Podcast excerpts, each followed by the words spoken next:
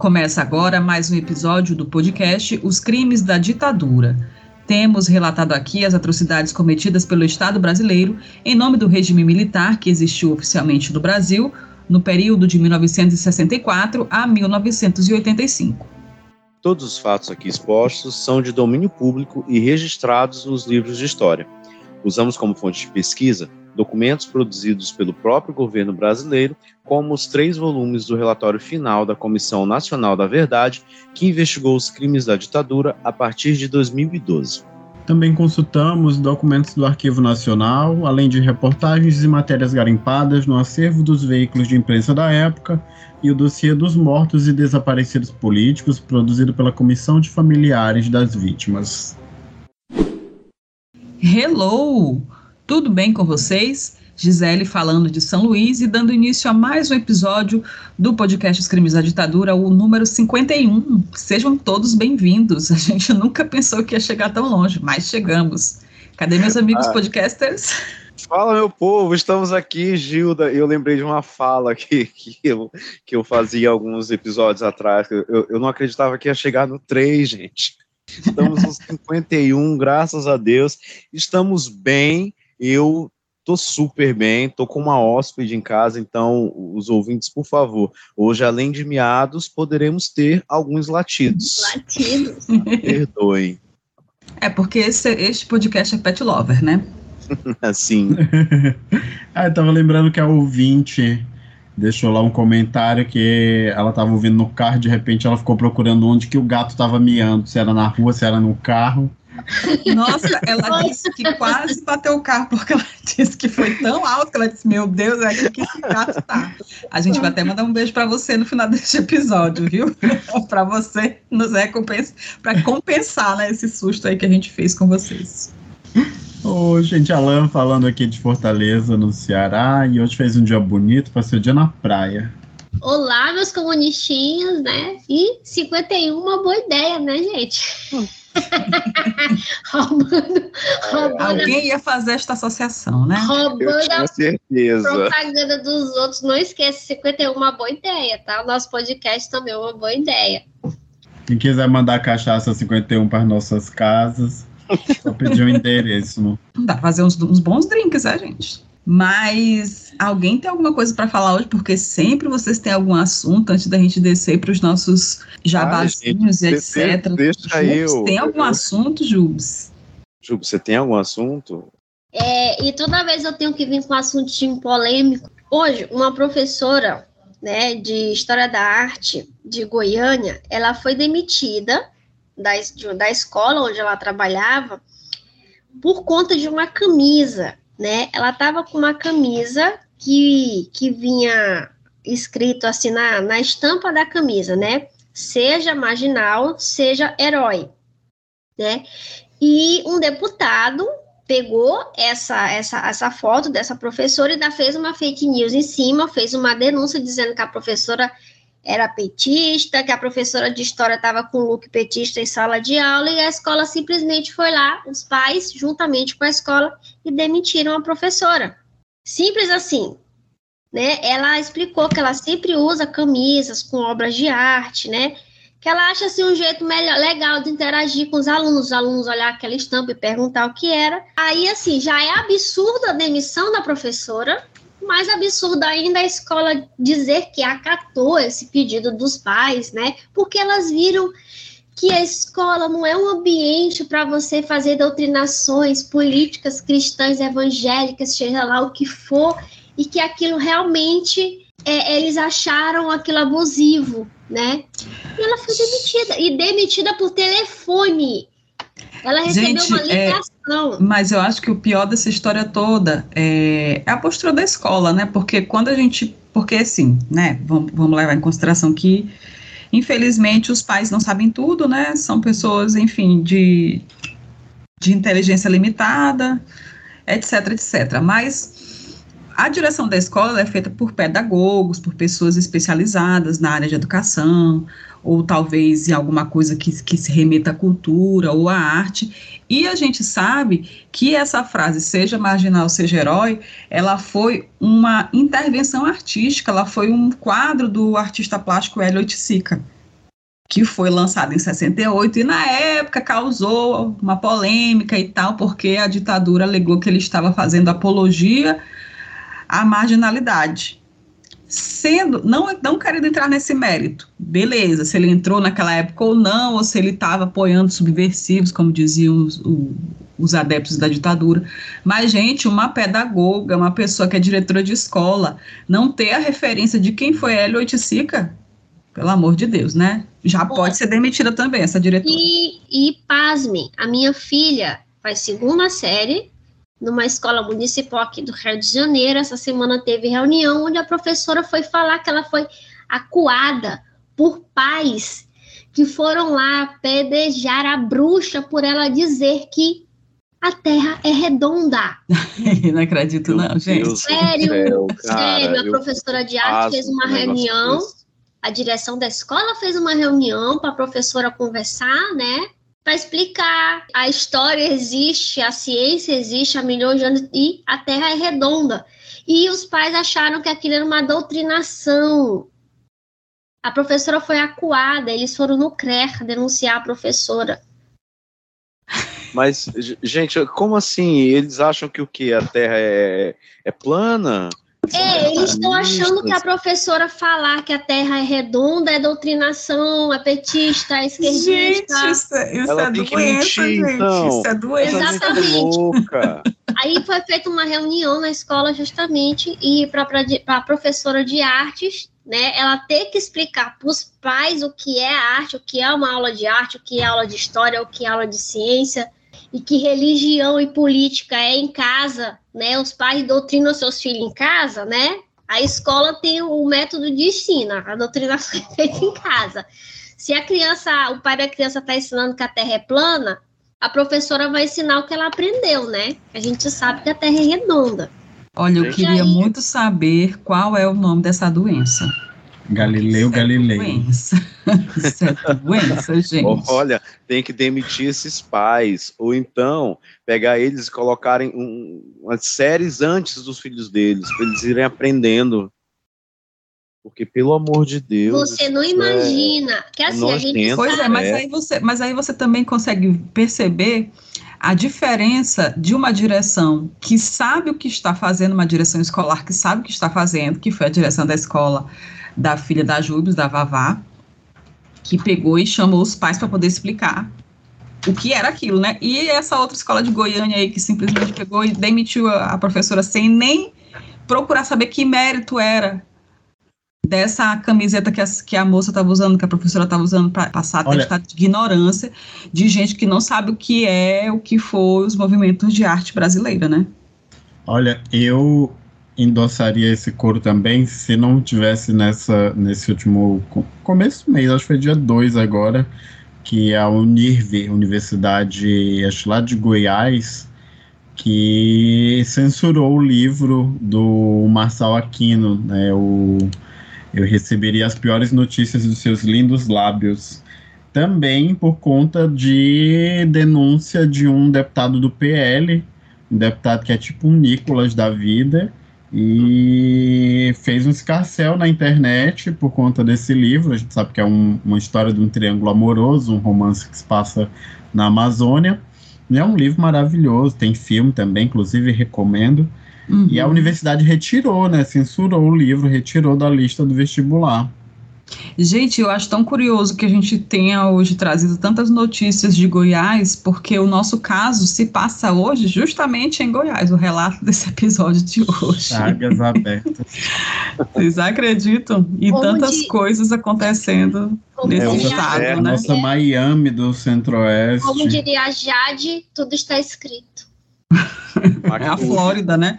É a Flórida do Flórida Brasil. do Centro-Oeste. Se bem que eu acho que a Flórida do Brasil ainda é Santa Catarina. Não, a Flórida dos Estados Unidos é Santa Catarina do Norte. ah, 15 prefeitos presos só essa semana, afastados. Presos. Só isso, né, gente? Apenas isso. O que eu queria lembrar aqui, gente, era daquela notícia que saiu essa semana, que eu até compartilhei lá no nosso grupo, daquele senhorzinho de 80 anos que simplesmente foi reincorporado ao Banco Bradesco porque ele tinha sido demitido em 1964 por causa do golpe de, de 31 de março de 64, né? Vocês lembram dessa história que eu mandei para vocês? Sim, na Bahia. Fantástico, né? Aquela história, achei uma graça, Achei... porque ele foi um cara Chorei. que né, gente, foi lindo. Depois eu assisti o vídeo, acho que eu vou até deixar o link para os ouvintes assistirem essa materinha que saiu na no Jornal do Meio Dia lá da Bahia, né? E aí a história é, é linda, né? Foi demitido porque ele estava envolvido ali com a Associação dos Bancários, aí foi preso, apanhou, levou uns telefones, né? Como ele mesmo fala na, na matéria, e depois que ele foi solto, ele passou 10 anos proibido de é, é, entrar na universidade, né? Porque estava marcado pela ditadura.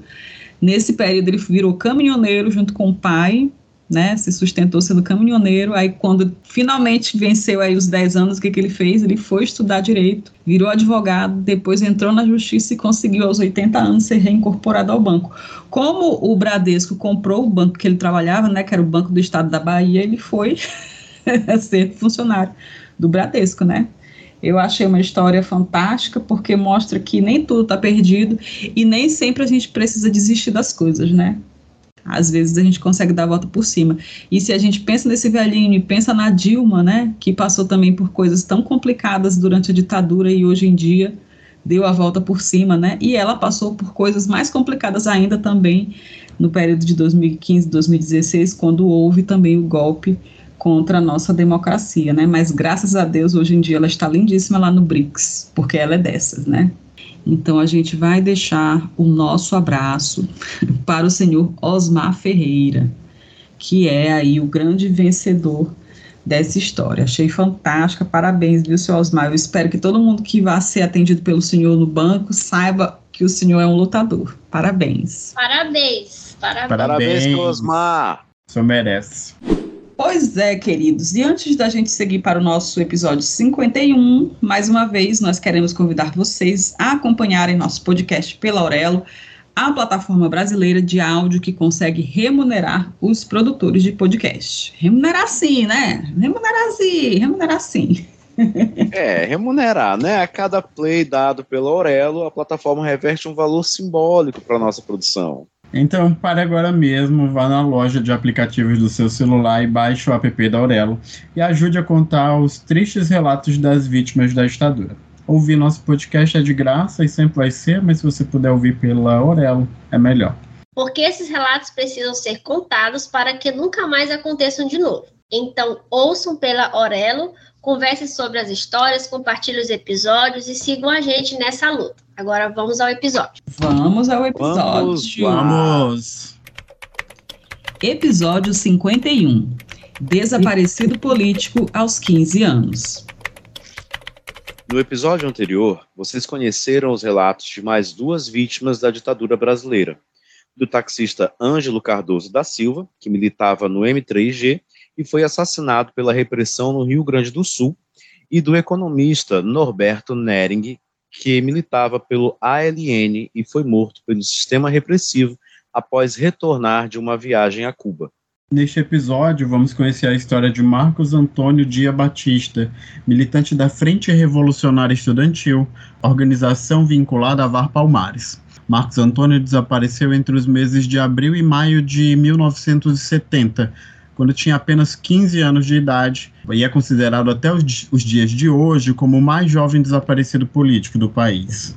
O episódio também traz o relato sobre a luta de Dona Maria de Campos Batista, mais conhecida como Dona Santa, pela busca do paradeiro do filho, cuja prisão nunca foi assumida pelo Estado e cujos restos mortais nunca foram encontrados.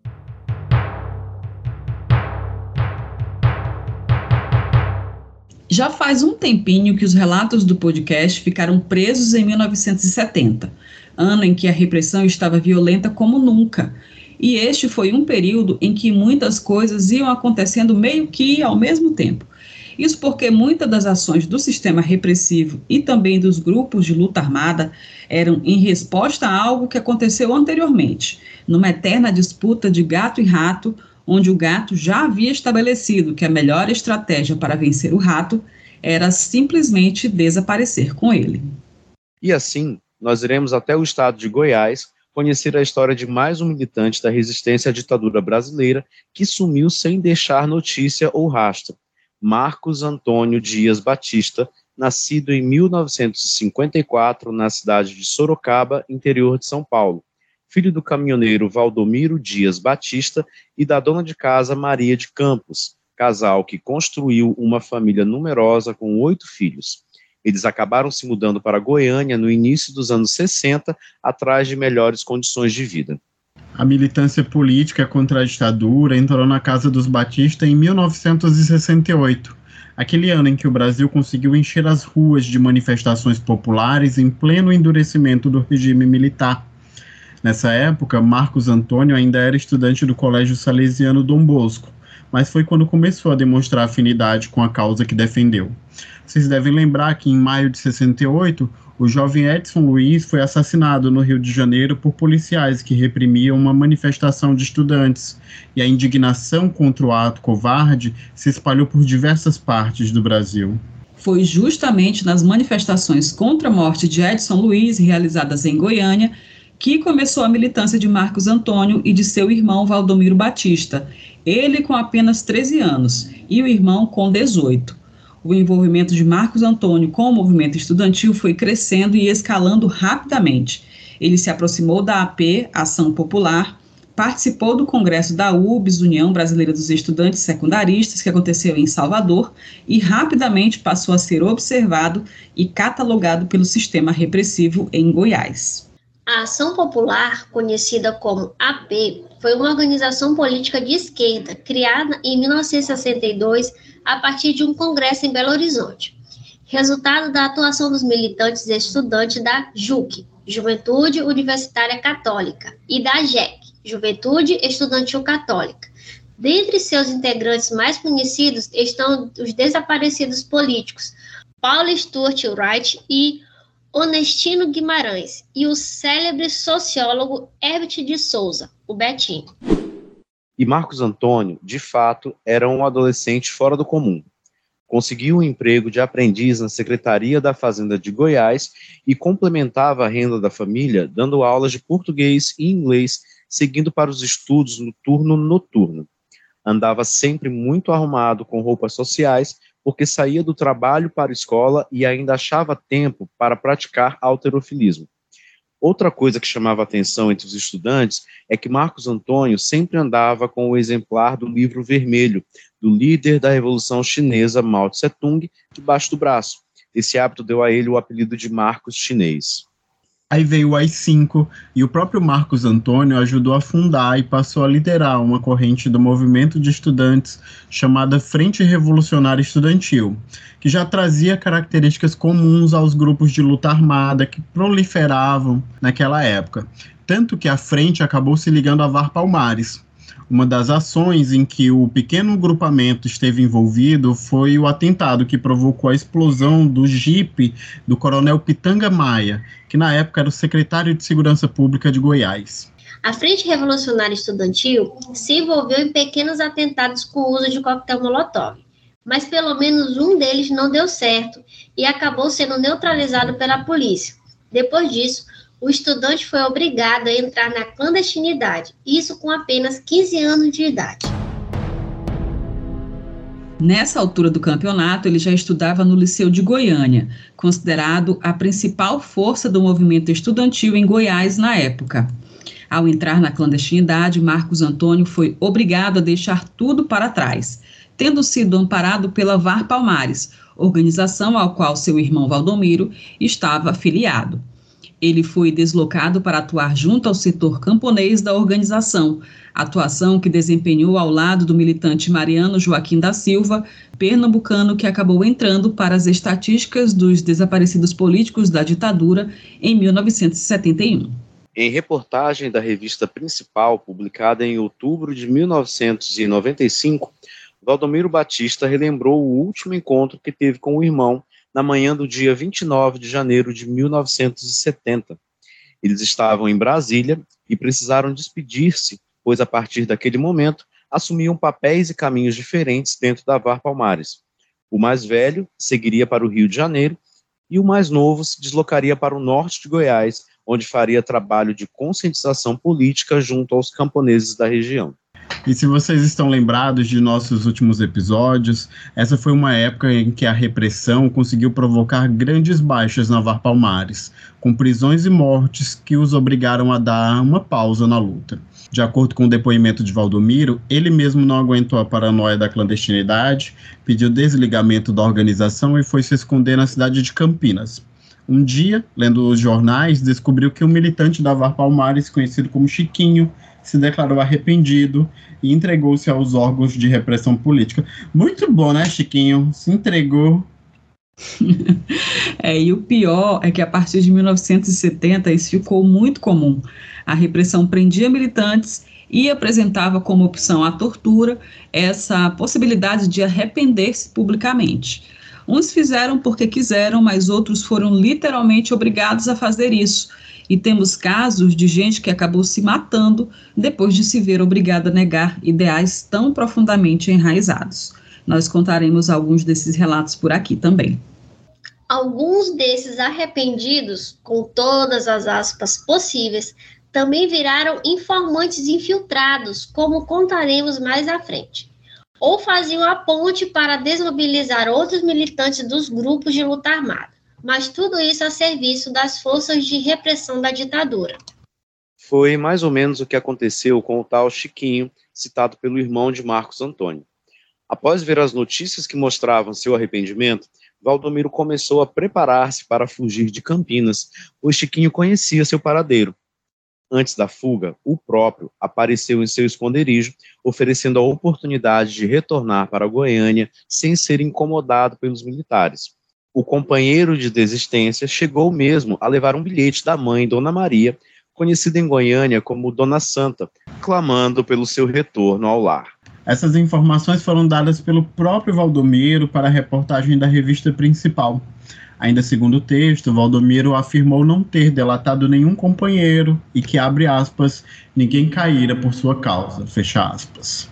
Mas a culpa por ter tirado o irmão mais novo de um grupo de colegiais esquerdistas para iniciá-lo na VAR Palmares era uma preocupação que o consumia, especialmente porque Marcos Antônio não apresentou indícios de arrependimento ao optar pela luta armada. Até que em maio de 1970 surgiu uma notícia para a família.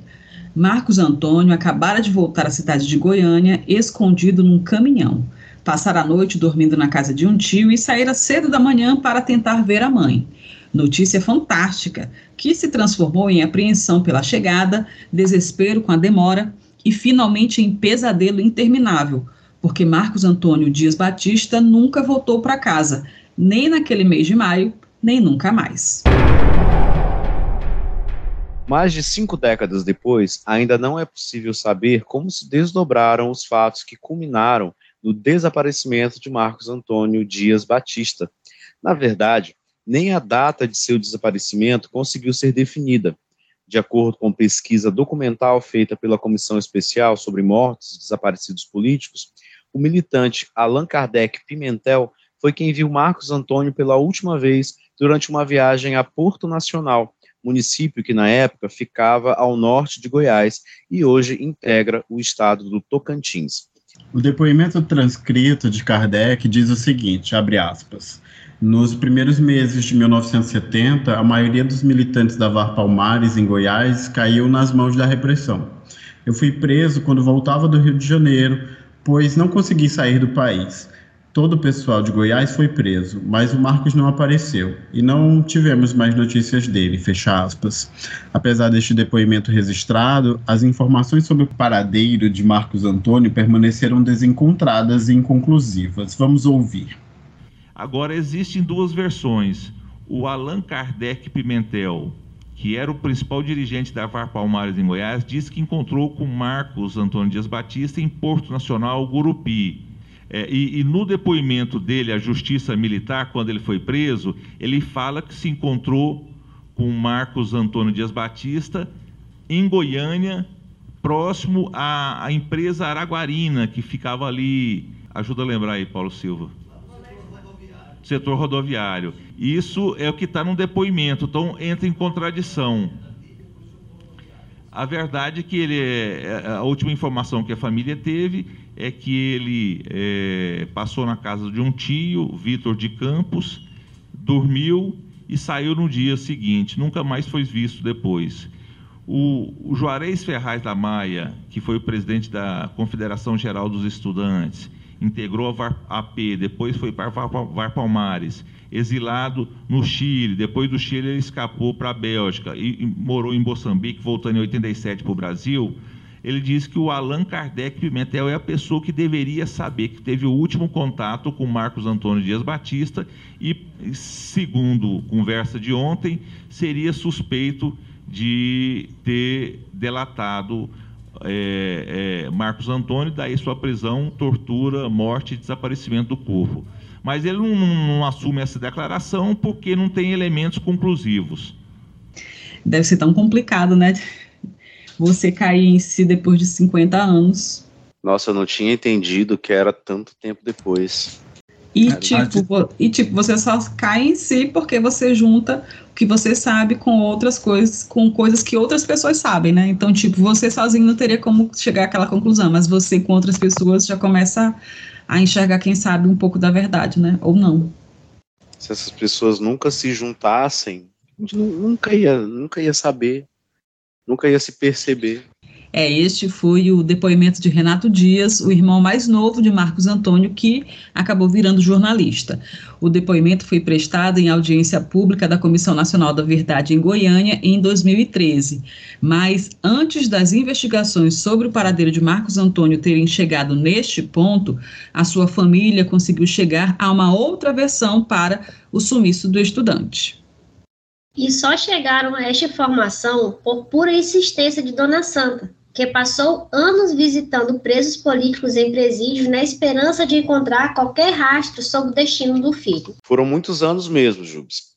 Para sermos mais exatos, foram 10 anos de Dona Santa vasculhando cadeias e quartéis em três estados diferentes até se deparar com esta versão. Isso ouvindo muita piada e deboche de carcereiros e agentes da ditadura, especialmente depois que ela se graduou em serviço social quando passaram a dizer que ela tinha encontrado um serviço bem avermelhado, numa referência tosca ao comunismo.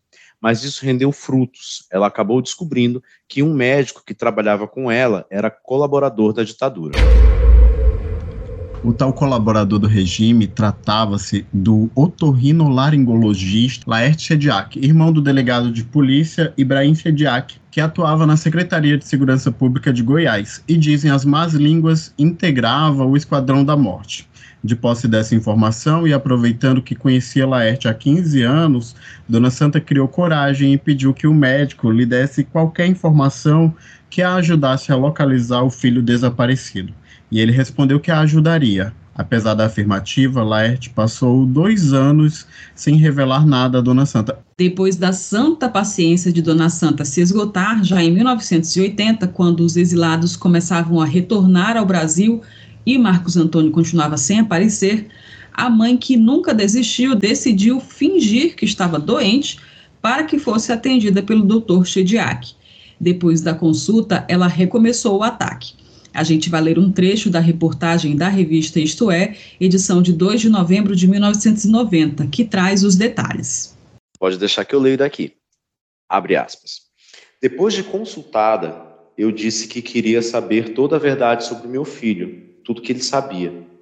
E ele me contou então que Marcos Antônio tinha sido preso logo depois que saiu da casa.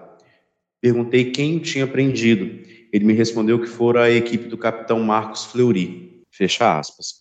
Ainda na reportagem da Isto É, Dona Santa revelou que Shediak também lhe disse que o menino fora levado para o 10 Distrito Policial de Goiânia e não se sabia se foi encaminhado para Juiz de Fora ou para Brasília. E quem era o capitão Marcos Fleury, que ainda não tinha aparecido no relato? Ele viria a ser quem nessa história? Não precisa falar, Jubes, que hoje meu roteiro já veio respondendo. O capitão Marcos Fleury era oficial do Exército do 10 Batalhão de Caçadores de Goiás e respondia pela superintendência da Polícia Federal no estado naquela época, chegando a ser chefe no SNI, o Serviço Nacional de Informação em Goiás. Esse SNI é o que viria a ser depois do GSI, Não, a, o SNI virou a BIM, que é a Agência Brasileira de Inteligência. Já que eu não vou responder, eu vou concluir, né? A gente pode então dizer que era um dos cabeças da repressão do estado de Goiás. Muito cabeça, Jubes. Dizem que ele tinha tanta influência nos serviços de informação e inteligência do Exército na época que até militares de alta patente temiam aí esse capitão Marcos, não sei das quantas aí. E ficamos sabendo, pelo depoimento do jornalista Renato Dias, à CNV, que o jipe do capitão Fleury também foi alvo de atentado coordenado pela Frente Revolucionária Estudantil. Mas diferente do que aconteceu com o atentado anterior, esse coquetel Molotov não explodiu nem destruiu o veículo. Então, será que podemos pensar que tinha aí um fator vingança no sumiço do adolescente? Tipo, esse rapaz veio querer queimar meu carro, explodir meu carro, agora eu vou sumir com ele. Pode ter sido, né, gente? Provavelmente sim, Gilda. Tanto que a repressão preferiu considerar mais o alto grau de inteligência de Marcos Antônio do que a sua pouca idade para decidir prendê-lo. Quem revelou isso foi Renato Dias, ainda no depoimento à Comissão da Verdade, quando contou parte do teor da conversa de Dona Santa com o médico Shediak. Vamos ouvir. Minha mãe alegou que ele era uma criança, tinha 14, 15 anos, mas o médico retrucou que ele tinha um alto QI e era um perigo para a segurança nacional. E a partir daí, o único jornal que se dignou a publicar a denúncia da minha mãe, do diálogo com o Ibrahim Shediak, com o Laert Shediak, foi o Tribuno da Luta Operária. E aqui em Goiás tinha o Popular, o Diário da Manhã, a Folha de Goiás, TVs, rádios. E aí depois disso é... não apareceu nenhuma informação. A gente vê um, indivíduo de alta periculosidade, né? 15 anos, só porque era inteligente, era um perigo, né?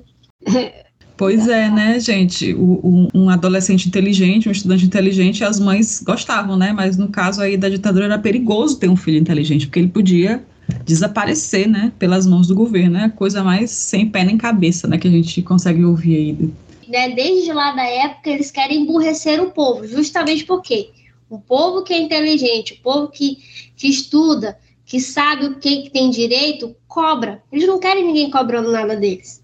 É. é, não é à toa que, o, que a educação aí nos últimos quatro anos, naquela aquele governo, né, desgoverno que nós passamos nos últimos quatro anos, a educação foi tão dilapidada, né? Quando você olha para algumas pastas que estão quadros bem específicos do PT, da esquerda, né?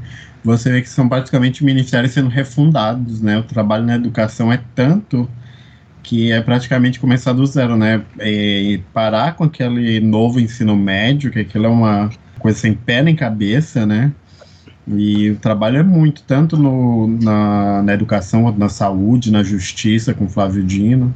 É, nos direitos humanos também muita coisa está tendo que ser reconstruída agora, né? Eu acompanho bastante o Silvio Almeida aí pelas redes sociais, também pelos, pelas audiências em que ele já já compareceu na, no Senado, na Câmara, e ele sempre fala disso, né, que tal conselho a gente precisou erguer do zero, que conselho tal tinha assumido, que eles, oh, inclusive no, no último vídeo que eu vi ele falando sobre isso, na última audiência que ele foi, acredito que tenha sido no Senado, ele falou que eles tiveram que investir 4 milhões de reais só para reativar esses conselhos, né? Porque tinha tudo tinha sido desfeito, né? A estrutura, os membros do conselho, os conselheiros suplentes, os, os titulares, estava tudo assim totalmente desmobilizado. Então, literalmente, vamos ter, ter que fazer isso aqui do zero. E para isso gastaram 4 milhões de reais. Eu, eu lembro. E aí eu digo para vocês como é que um governo simplesmente eh, consegue limar a participação popular é, na sua gestão, né? Porque a gente sabe que os conselhos eles são o, um dos mecanismos de participação popular nos governos, né? Então, tipo, era um governo que estava minimamente interessado em ouvir o, o povo, né? Na verdade, estava interessado mesmo em acabar com o povo. Vide aí no, que nós passamos governo... com a pandemia de Covid, né? Eu estava lembrando aqui que no governo Michel Temer já tinha acontecido uma coisa com esses conselhos, é que todos os conselhos que eram de caráter deliberativo passaram a ser apenas de caráter consultivo. Aí com o governo Bolsonaro foi a pá de cal nesses conselhos todos, né? É porque eles simplesmente extinguiram todos que eles puderam, né? Então, retomando aqui a, ao nosso relato, né, sobre o, o áudio que nós ouvimos, né, isso quer dizer que a versão apresentada pelo médico, Laerte, nunca foi confirmada. E nem foi por falta de tentativa, Jubes. A reportagem da revista Isto É, de 1990, tentou fazer as confirmações procurando os dois sediacs, o médico e o delegado. Na oportunidade, o médico Laerte chegou a dar novas informações sobre a prisão de Marcos Antônio. O otorrinolaringologista Chediak, médico do Hospital Público Ozego de Goiânia, afirma que chegou a intervir a favor da família por intermédio de seu irmão Ibrahim, delegado, que tinha contato com Fleury. Diz Chediak que Fleury tinha prendido Marcos Antônio na vila militar na qual ficavam os presos políticos. Ainda conforme Chediak, Marco Antônio foi liberado, entre aspas, para passar um fim de semana com a família, mas fugiu. Então, quando foi novamente preso, eu nada poderia fazer, fecha aspas. É, é aquela, aquela velha lorota, né? Foi liberado, mas fugiu, foi recapturado, ofereceu resistência. Aí, se fosse fazer um bingo das justificativas, e fazendo um trocadilho com o nosso episódio 51, né? E a 51, a cachaça, né? Essa história tá igual com quem bebe, né? Confusa. Pois é, Jubes, confusa, confusa demais, né? O pessoal da revista Isto É também achou confusa e foi ouvir o Shediak delegado e claro que ele negou tudo, não se comprometendo com absolutamente nada. Abre aspas. O delegado Ibrahim Chediak afirma que não poderia ter conhecimento do desaparecimento de Marcos Antônio porque, entre aspas, na época de 70 eu estava trabalhando no extremo norte de Goiás. Ele diz, no entanto, que, entre aspas, sabia que ele era um terrorista. Fecha aspas. E aqui cabe uma pergunta minha. Não era no norte de Goiás que Marcos Antônio estava atuando pela VAR Palmares? A mim parece que estava tudo ligado, mas o Shediak delegado procurou se desvincular do que o Shediak médico havia dito. Abre aspas. Quanto às duas afirmações de seu irmão Laerte, Ibrahim diz desconhecer os fatos, entre aspas, não sei de nada. Explica-se referindo ao episódio de que teria sido Marcos Fleury que prendera Marcos Antônio. Quanto à segunda, diz que, entre aspas, se o Laerte declarou ou fez isso um dia, não me contou nada. Fecha aspas. A gente vê aqui que ele simplesmente não se compromete com nada.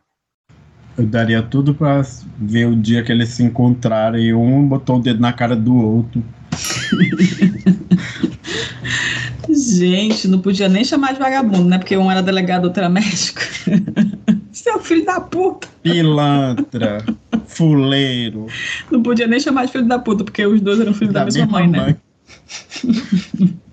Na continuação da reportagem, ele chega a desmentir o irmão médico, abre aspas, a respeito de sua suposta interferência para que Marcos Antônio saísse da vila militar e passasse um final de semana em casa, ele disse, entre aspas, mesmo sendo amigo da família já na época, há mais de 15 anos, pois morávamos em casas vizinhas, eu pouco sei do assunto. Eu simplesmente ouvia falar das coisas, ouvia que se comentava muito, que toda a família era terrorista e comunista, fecha aspas. Até parece que naquela época um delegado da repressão ouvia dizer que todo mundo de uma família de vizinhos era terrorista e comunista e ia ficar de braços cruzados. É inacreditável, né? Totalmente inacreditável. E entre negativas e desmentidos, a versão de prisão de Marcos Antônio Dias Batista nunca foi confirmada. A Comissão Nacional da Verdade também não conseguiu confirmar nada, porque os documentos encaminhados pelo Exército só davam conta que o estudante havia desaparecido em maio de 1970.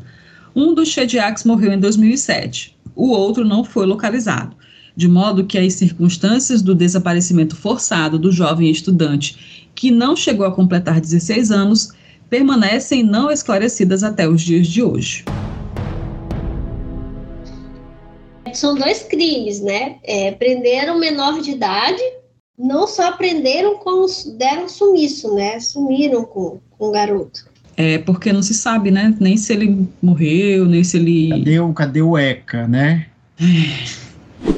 Apesar do desfecho frustrado para nós que acompanhamos a história hoje, acredito que vale a pena destacar o esforço de Dona Santa para descobrir o paradeiro do filho.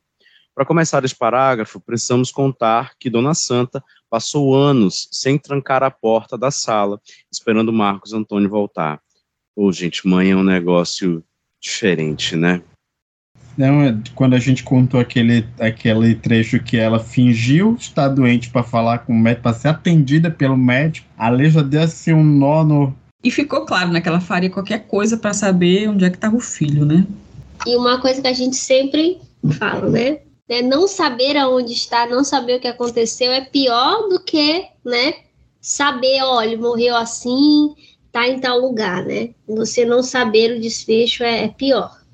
O sofrimento você não vive, você não vive o luto, né? Você fica eternamente ali na espera por aquele, por aquele desfecho. É, e fora que você pensa em coisas bobas, né, mas que são tão relevantes, né? Será se meu filho está passando fome? Será se meu filho está passando frio, né? Tantas coisas que se pode pensar quando alguém da nossa família desaparece, né? Sem deixar pista, né? Nem rastro. É uma dor que não sei nem mensurar. A gente já contou aqui que ela frequentou presídios, delegacias e quartéis de polícia e do Exército em Goiás, em Brasília e em Minas. Tudo isso fazendo supletivo, porque decidiu que ia estudar para não ser enganada pela má vontade do sistema repressivo. E ela se formou, entrou na faculdade de serviço social, se especializou em saúde pública e continuou na busca.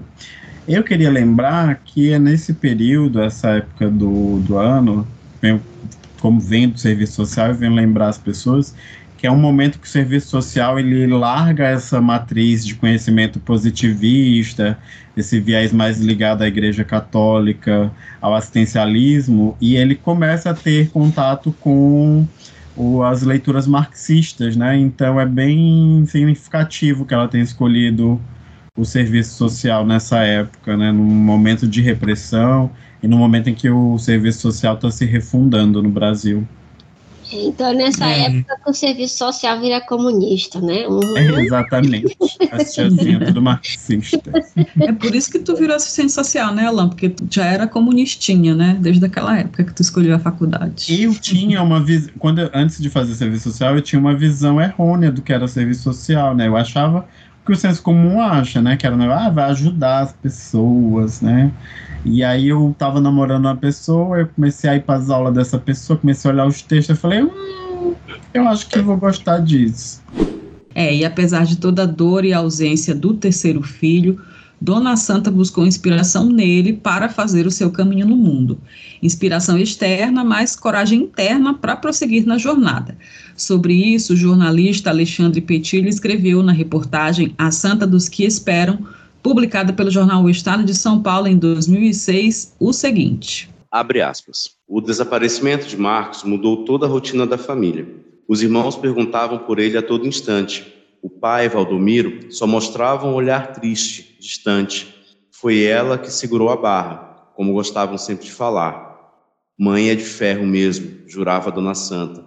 Mas por baixo dessa coragem toda, existia mesmo uma matriarca triste, pensava no filho Marcos em todos os instantes de sua existência.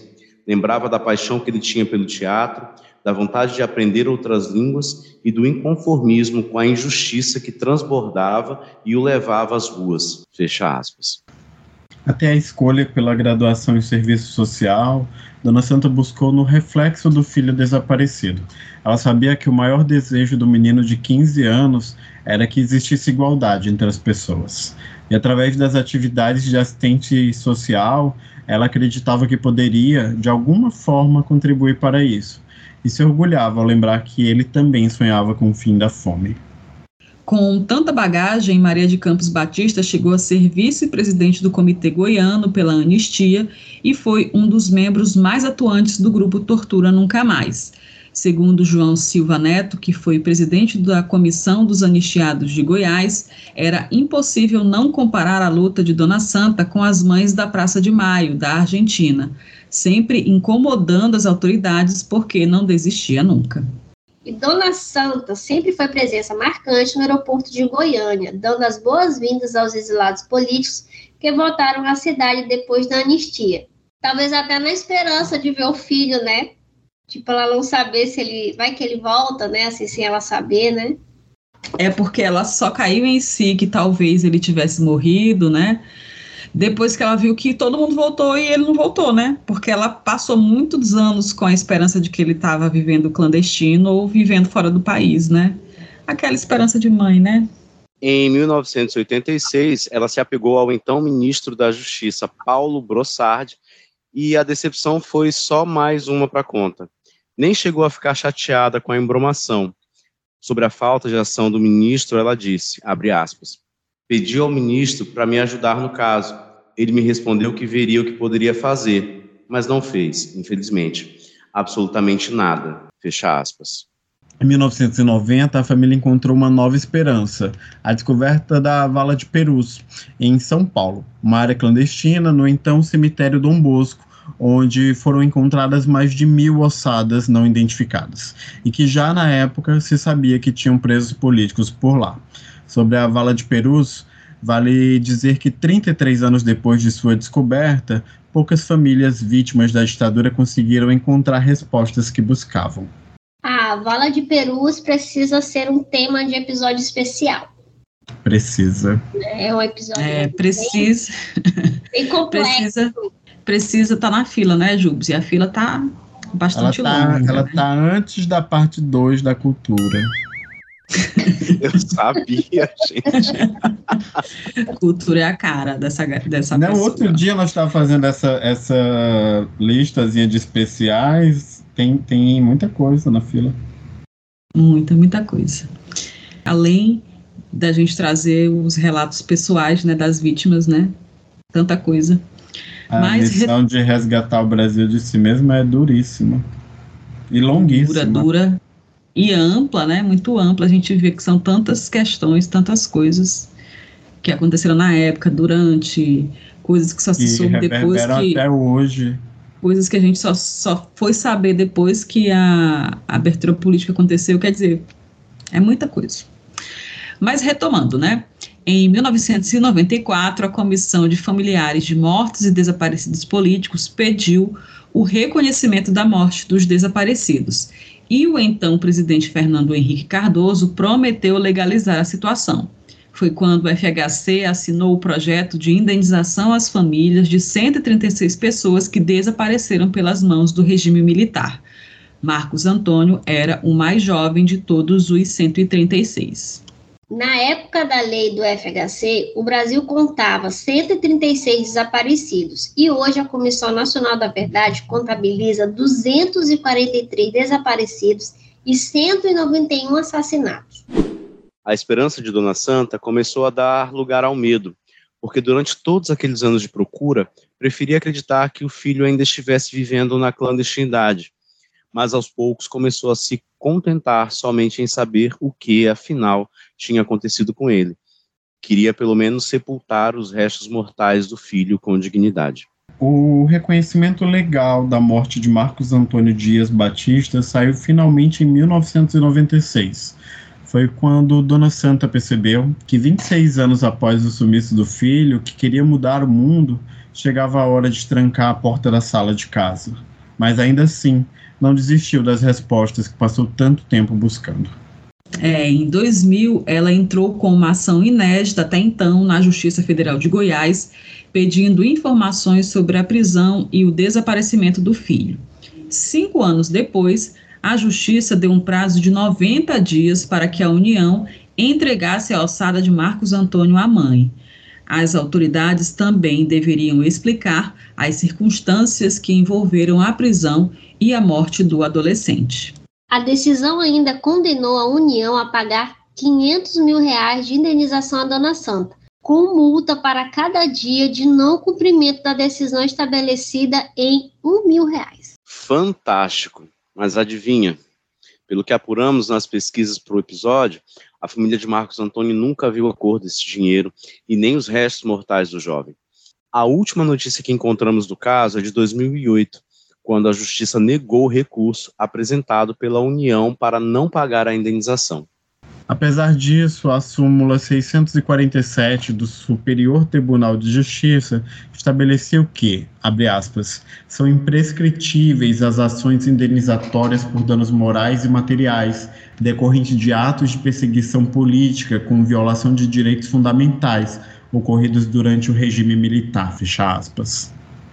E bem antes disso, em fevereiro de 2006, como parte do acordo com a Justiça, Dona Santa foi recebida em Brasília pelo então vice-presidente do Brasil e ministro da Defesa na época, José de Alencar.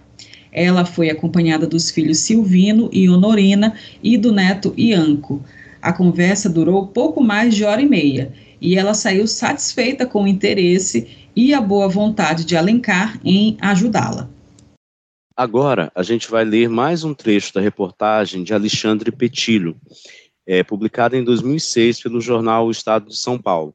O trecho que traz o desfecho dessa reunião. Abre aspas. Depois da audiência, por volta das 12h45, Dona Santa e família comemoraram a conquista no restaurante do Ministério da Justiça. Em seguida, assistiram uma audiência na Comissão de Mortes e Desaparecidos Políticos no retorno a Goiânia às 16h20, em um dos trechos da rodovia em que ainda não havia pista dupla, no quilômetro 28 da BR-060, um Vectra grafite placa BTB 9900 de São Paulo vinha no sentido contrário, desgovernou-se e bateu no palio vermelho de Dona Santa, que morreu na hora. Silvino teve lesão no rosto e fratura na perna, Ianco também machucou a perna, Honorina teve lesões na cabeça e passou por uma tomografia. Os ocupantes do Vectra não tiveram lesões graves. O policial Marcelo Braga de Campos, que chegou ao local 20 minutos após o acidente, disse que o motorista não apresentava sinais de embriaguez. E com a presença de José Alencar e autoridades goianas, Dona Santa foi velada em Goiânia. Alencar mais uma vez prometeu empenhar-se nas pesquisas de Marcos Antônio. O corpo de Maria Batista foi sepultado na quadra O do cemitério Jardim das Palmeiras. Fecha aspas. Aos 78 anos, foi um trágico fim para Dona Maria de Campos Batista, mãe de oito filhos, inclusive de um desaparecido político que sumiu aos 15 anos de idade. Mas podemos dizer que teve uma longa vida, vida de mulher ativa e altiva, dedicada a um propósito que não conseguiu desistir nem no último dia de sua existência. Poxa, foi tão triste, né? Esse desfecho dela ter falecido justamente nesse dia, né? Eu fiquei aqui lendo e, e passando a cena, né, na, na minha cabeça. Assim, eu não acredito que isso está acontecendo. Que coisa, como é que pode, né, ter acontecido dessa maneira? Mas aconteceu, né, gente? Se não fosse registrado, você dizia que era história, né? A gente poderia até pensar que foi a Shonda Rhimes que escreveu essa história. A gente, mas é muito triste mesmo. E eu ouço dizer que nem ela teria essa coragem. Nem Shonda, né? Isso é demais até para ela. Mentira, ela é capaz de tudo. Do nada ela explodiu um avião com um bocado de médico dentro. na identificação de autoria dos crimes da ditadura contra Marcos Antônio Dias Batista, são apontados como responsáveis pelo desaparecimento e morte do menino o então presidente da República, general Emílio Garrastazu Médici, o ministro da Justiça, Alfredo Buzaide, e o superintendente da Polícia Federal em Goiás, o capitão Marcos Antônio Brito de Fleury. Diante das investigações realizadas, a Comissão Nacional da Verdade concluiu que Marcos Antônio Dias Batista desapareceu e foi morto por agentes da ditadura civil militar implantada no Brasil a partir de 1964 a família continua aguardando as mesmas respostas 53 anos após o desaparecimento forçado do adolescente. E o filho de Dona Santa virou nome de rua na Vila São Silvestre, zona leste de São Paulo. E já que foi um dos melhores alunos da sua escola, acabou dando nome à Escola Municipal Marcos Antônio Dias Batista, que fica no setor Estrela d'Alva, na cidade de Goiânia, com turmas que vão do primeiro ao nono ano do ensino fundamental.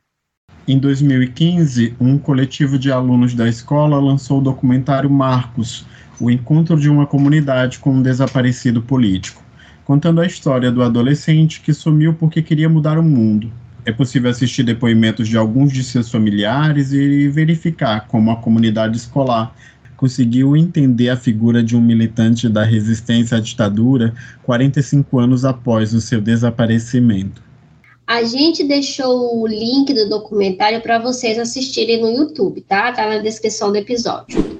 É, e este foi o nosso episódio 51, mostrando que a guerra da repressão contra os grupos de resistência à ditadura foi uma luta injusta. Não porque tivesse mais gente do lado do Estado repressor, mas sim porque o sistema literalmente trapaceava os seus opositores, numa guerra suja marcada pela violência indiscriminada, perseguições, tortura, desaparecimentos forçados, assassinato, mentiras oficializadas, enfim um combo complexo que podemos nomear como terrorismo de Estado. Agora vamos às recomendações do episódio. Alguém tem? Eu tenho. Eu tenho. Eba. Eu tenho e a minha é uma grande surpresa. Hum, então começa logo, porque nós não gostamos de surpresas. o meu, a minha indicação é uma grande surpresa, porque é um livro de George Orwell. Uau! hum, de novo? então, gente, eu tô lendo 1984 e assim, a gente sempre fala aqui no podcast como a gente vê o, o passado se repetir no presente com relação à política e, e essa esse monte de fake news, essa mentirada toda que a gente vê muita gente acreditando. E assim, lendo 1984, eu tenho visto a ficção, claro, de uma maneira bem mais ampla, de maneira aumentada, é, refletir o que a gente vive com relação a, ao que a gente acredita como verdade. Então, recomendo demais que vocês leiam 1900, 1984, de George Orwell, para vocês terem uma noção, novamente, aumentada do que a gente vive. A gente consegue ver nesse exemplo extrapolado o que a gente vive nos dias atuais com essa esse porcalhado de fake news e consegue inclusive se proteger. Pronto, se proteger do que tentam fazer com a gente, né? E a gente está aqui também para ajudar vocês nessa missão. E o 1984 tem no Kindle por oito reais e no estante virtual por 10. Tá bom, gente? Então tá super facinho de ler. O interessante é tu falar de fake news, porque eu vou fazer a ligação com a, o comentário que eu fiz sobre o que aconteceu com a professora, que um uhum. deputado criou a fake news, né? Você tá vendo que hoje essa arma maldita tá na mão desse pessoal. Se o pessoal acredita na tia do Zap, vai acreditar com certeza numa coisa que um deputado tá postando, né? Pois é, e no livro são justamente essas pessoas é, donas do poder, digamos assim, que tem, que controlam o presente, passado e até o futuro. E eu posso fazer minha indicação? Por favor.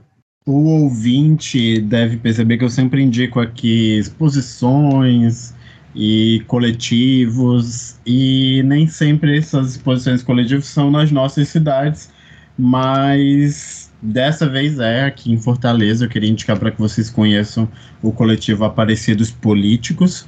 É um coletivo que ele tem muita, muitos historiadores, tem famílias de vítimas da ditadura e eles têm um trabalho muito interessante que é espalhar instalações pela cidade de Fortaleza que refaçam os caminhos da ditadura no site deles, Aparecidos Políticos, vocês conseguem ver as, as instalações que eles já fizeram.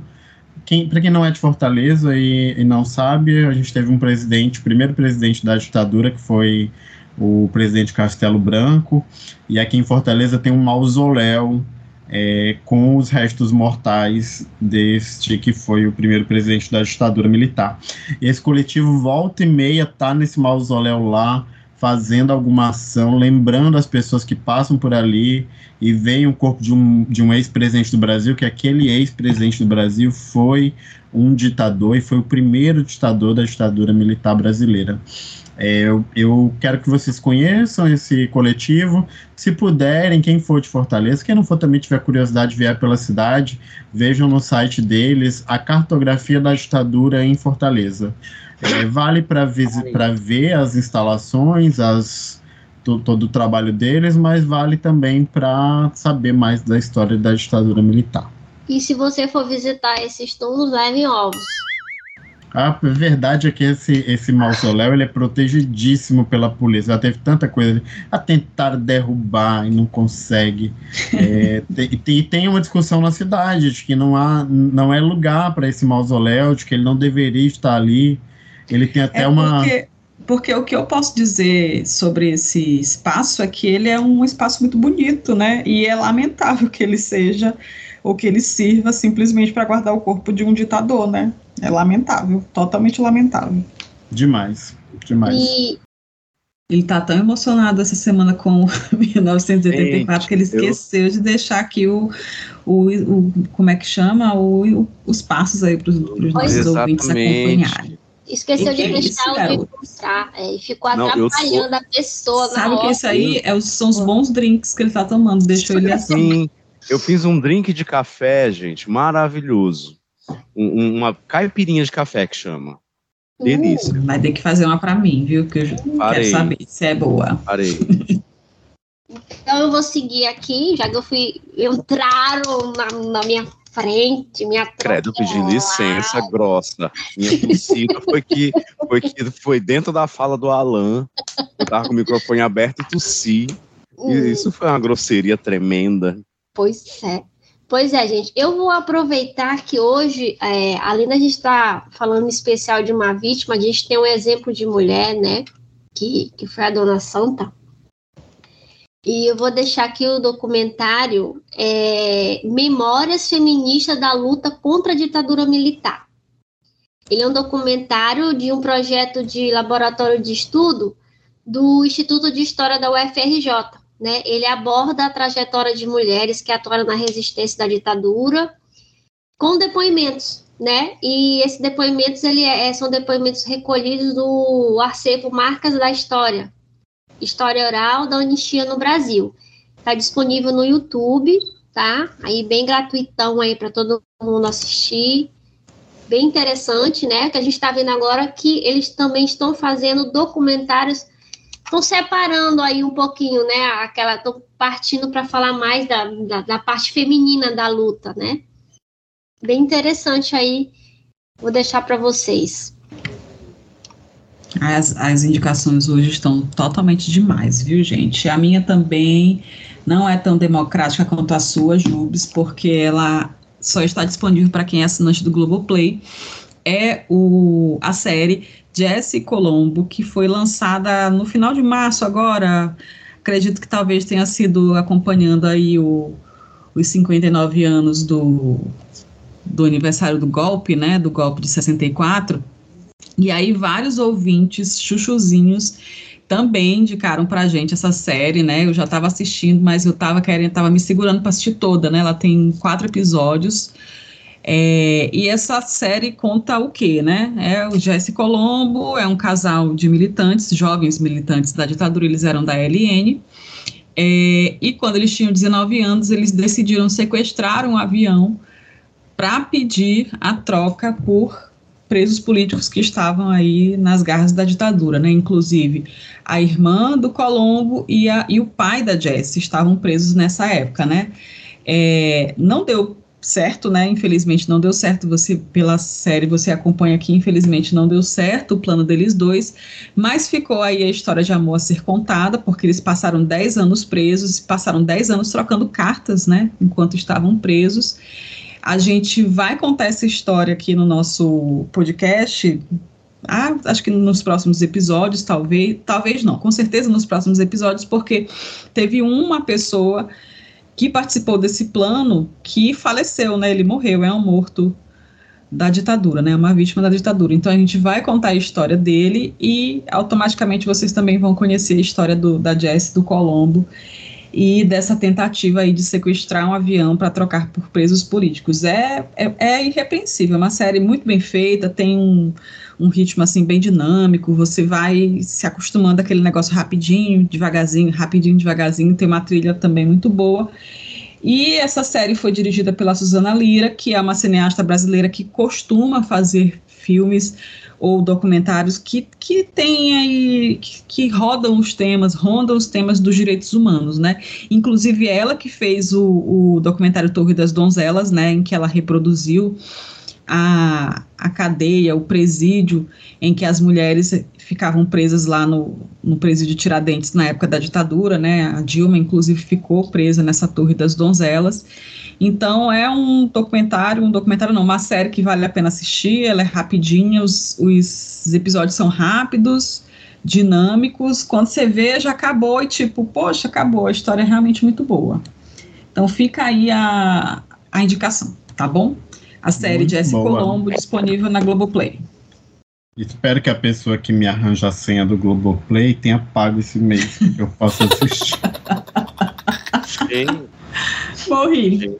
Olha, se a gente alcançar mil pessoas na Aurelo assistindo a gente, a gente vai compartilhar a senha de Gilda do Globoplay para vocês assistirem. Opa, eu disponibilizo. Disponibilizo. a gente vai colocar mil ouvintes na Aurelo. Valendo para os ouvintes da Aurelo. Valendo! gente, antes da gente passar para uma das uma das partes mais descontraídas aqui do nosso podcast, né, que, é a, que é quando a gente consegue dar uma visibilidade às interações que vocês ouvintes têm com a gente. Eu queria, ou nós queríamos, na verdade, mandar um abraço, um beijo para algumas ouvintes aí que são realmente pessoas interessantes que vocês precisam conhecer, né? Um é a Tabata Kiyoshi, ela é uma das nossas ouvintes mais antigas, ela acompanha a gente já faz bastante tempo, ela mora lá no Japão, e ela sempre está cobrando lá, cadê as fotos do episódio? Cadê vocês? Vocês sumiram. E a última vez que ela mandou mensagem foi para dizer que ela quase bateu o carro. Ela ouvindo no, no Bluetooth do carro, de repente ela ouviu aquele miau. E ela achou que tinha um gato dentro do carro dela, né? Ela ficou muito assustada, mandou um, um um áudio reclamando. Desculpa, Tabata, não foi a nossa intenção, tá bom? Aceite nossos beijos e nossos abraços, pedindo inclusive desculpas em nome dos gatos que tem aqui, né? Benedito, Celeste, Banguela e todos os gatos da Alan, que são vários. É, Banguela é a melhor, gente. Nome de Floro, Bartolomeu, Cléudio Osmar, Federalina de Lavras e Marica Macedo. É muito gatos, gato. Meus gatos. É muito gato. Desculpa, viu, Tabata? Eu também queria mandar um beijo para Franciele Bobeck, que é uma ouvinte lá de Curitiba também, que mandou uma, um, uma, uma, mensagem também super interessante falando da experiência da mãe dela com a ditadura também, né? Com os anos 70, com a dureza que, que, que as pessoas que militavam em sindicatos passaram naquela época. Um abraço para você, Franci, um abraço também para sua mãe. E a gente queria mandar um beijo e um abraço especial para a Andréa Sabag, que mandou uma mensagem para a gente também. A Andréa, que é filha do Wilson Lessa Sabag, que foi um dos relatos que nós fizemos lá no nosso episódio 33, né? Ele que era um militante da LN e foi assassinado pela ditadura. A gente manda um abraço para a Andrea. Ela mandou uma mensagem bem curtinha dizendo: Oi, pessoal, que trabalho maravilhoso. Deixa eu me apresentar. Eu sou a Andrea, filha do José Wilson Lessa Sabag, e fiquei muito emocionada com o episódio 33 que vocês fizeram. A gente fez com muito carinho, viu, viu, Andrea? Todos os, nossos episódios é feito com carinho, e enfim, uns são mais tristes, outros nem tantos. Mas é, a história do seu pai também é uma história muito especial. É um prazer que você nos ouça, viu? Muito obrigada. Obrigado, um André. A gente adora. A gente adora quando essas histórias chegam aos familiares das vítimas, porque a gente sente que o nosso trabalho tem esse poder, né, de relatar, de manter vivas as suas memórias e que seus filhos, seus netos, seus bisnetos, seus tataranetos possam ouvir. É, na época que a gente lançou aquele episódio do, do Joelson Crispim, vocês lembram? Que foi um episódio Sim. que movimentou bastante as redes, né? As pessoas ficaram muito emocionadas, porque realmente foi um episódio bastante emocionante, né? E aí entrou em contato com a gente um, um sobrinho da Denise Crispim, né? Um, que é um rapaz que é filho da irmã da Denise. Tipo, ele, nossa, um episódio sobre a minha família, que honra. Quer dizer, a gente está conseguindo chegar, né, gente? A gente espera que o Brasil todo consiga não nos ouvir, que não é isso que seja importante. É, na verdade, a gente gostaria muito que o Brasil todo tomasse conhecimento dos crimes da ditadura, para que todo mundo consiga entender que a gente não precisa passar por isso nunca mais, né? Só por isso mesmo que a gente gostaria de que todo mundo conhecesse. Cada é... pessoinha que a gente consegue tirar da cabeça dela que a ditadura não existiu ou que a ditadura só matou bandido, né? Ou que aquela, na época da ditadura que era bom. Que na época da ditadura que era bom, né? Só da a pessoa, é, olha, realmente não foi isso, já já tá valendo. E agora a gente vai ler as mensagens que vocês, ouvintes fofos, nos deixaram lá na nossa enquete do Spotify, né, gente? A gente deixou uma pergunta bem simples, né? O que vocês, o que você achou desse episódio? E eu vou começar aqui com a mensagem do F do Tini, que ela escreveu o seguinte: Eu estava lá perdida, desinformada, sem entender o meu passado, quando o Beto Ribeiro indicou vocês. Hoje, comunista convertida, já até indiquei para minha terapeuta. Parabéns e beijos comunistinhas. um abraço para você também, viu? Beijo. Espero que essa terapeuta também indique a gente para os pacientes, né? é verdade. Já pensou o tamanho para dessa corrente? Pacientes militares. Ai, gente, gente e quando ela escreveu aqui Beto Ribeiro, eu fiquei pensando, será que é o Beto Ribeiro daquele canal no YouTube que conta crimes reais, nossa, se for, a gente também já venceu na vida, hein? perguntando também, quem é Beto Ribeiro? Beto Ribeiro tem um canal famosíssimo no YouTube, ele conta casos lá reais de crimes é, que aconteceram no Brasil, assim, é um trabalho muito bem feito. Vocês podem também dar uma, um Google aí no Beto Ribeiro. Se for o Beto é, Ribeiro, né? Será que é? é? é Beto Ribeiro também é um vereador aqui de Fortaleza. Eu falei, será que o vereador, gente? F do Tini, você tem que voltar e dizer pra gente quem é o Beto Ribeiro. Isso. E Beto Ribeiro, obrigado, viu? Continua espalhando a palavra. Por favor, Beto. Isso aí. Alceísa Lima comentou o seguinte: Minha gente linda, quando forem falar de Luiz Carlos Prestes, tem um documentário no Prime por nome O Velho, muito interessante. E eu vou dizer que eu já tinha lido aqui o, o comentário, né, antes de, de, gravar, e eu já coloquei na minha lista ali. assistir. Muito obrigado, Alceísa. É, vamos assistir e nós vamos indicar também o, o, o velho. Tá? Ah, obrigada pela indicação, Alceísa. O Antônio ele diz o seguinte: é ótimo, eu escuto todos e fico aguardando mais episódios. Abraços a todos, sou comunistinha também. Seja bem-vindo já... ao clube, Antônio. Bem-vindo para o clube dos comunistinhas. Joff escreveu esclarecedor. É, a Talita Martinho escreveu forte e necessário, importante para mostrar àqueles que ainda não acreditam como os agentes da ditadura manipularam e mentiram para justificar o regime que matou e torturou tantos brasileiros. Exatamente isso, Talita, é exatamente isso, querida. Ah, e a Lívia também deixou uma mensagem bacana dizendo que ela botou o pod em dia, o podcast em dia, e que esse episódio foi como os outros, necessário. Espero que vocês sigam nessa pesquisa, aguardando na próxima quinzena. Beijos, beijos para você também, Lívia. É um prazer ler o que vocês têm aqui a dizer para a gente e também para nossa audiência. Beijo para todos. Tô adorando essa, essa coluna nova, esse espaço gente, aqui. Eu também, e assim, beijo para todo mundo, e, e, eu adoro quando, quando a gente percebe que as pessoas ouvem muito mesmo, porque elas falam jargões. Eu acho muito massa quando mandam beijos comunistinhas. Eu acho incrível. Olha, nós também pede fazer um churrasco com mil pães de alho. é verdade, porque essa foi uma, uma sugestão de uma das moças que nos deixaram mensagem esse final de semana, né? Que foi a Franciele Bobeck, né? A moça lá de Curitiba, que mandou uma mensagem engraçadíssima que ela encerrou dizendo que ela espera que um dia a gente faça um churrasco um evento com mil pães e um pote de margarina e que ela espera ser convidada para isso, né? Então a gente pode até lançar aí, né, a proposta. O que, que vocês acham da gente fazer um evento comunistinha? Ser, o nome do evento vai ser um encontro comunistinha. E aí a gente vai levar mil pães e um pote de margarina. O que, que vocês acham, ouvintes? A Franciele que sugeriu, hein? Vai ser nosso Gente, encontrinho. O, o Capricorniano vai falar agora. Mil pães pelo preço do pão tá dando mil reais. Então, gente, assinem a gente na Aurela. É isso aí. Ajudem a gente a chegar a mil pães. A campanha é essa. Aí a gente chama vocês. É isso aí. Gente, é, encerrando aqui este episódio, convidando todos a conferirem as imagens relacionadas às histórias que contamos hoje. Já está tudo lá no arroba os crimes da ditadura no Instagram. E vocês também podem acompanhar nosso perfil no Twitter pelo arroba crimesditadurap de podcast. Também contamos com seu like, seu comentário, sua, sua avaliação positiva aí na sua plataforma de podcasts. Você pode até assinar nossas notificações no sininho do Spotify.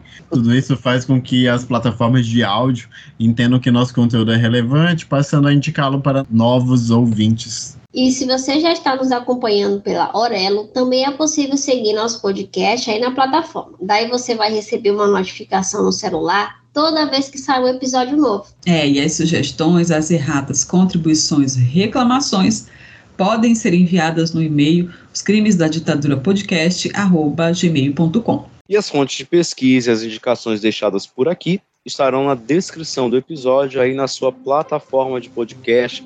Um beijo para vocês e até a próxima quinzena. Antes de me despedir, eu preciso dizer para vocês que a gente ainda precisa de um bordão. Ah, é verdade. Eu Alanzinho, agradeço se você escutou até aqui esse nosso trabalho, essa nossa grata e ingrata missão de resgatar o Brasil de si mesmo, contando a vocês as histórias da ditadura militar. Ouvir nosso podcast é de graça e sempre vai ser. Se você puder ouvir pela Aurelo, é melhor. Então é isso, gente. Se temos um bordão, Quase, Quase temos um um episódio. A- quase temos um A episódio. editora que Que lute. lute, né? Coitada da editora, oh God. Vamos lá, gente. Beijos e até o próximo episódio. Tchau. Beijos comunistinha. Tchau. Beijo, Valeu. tchau, tchau.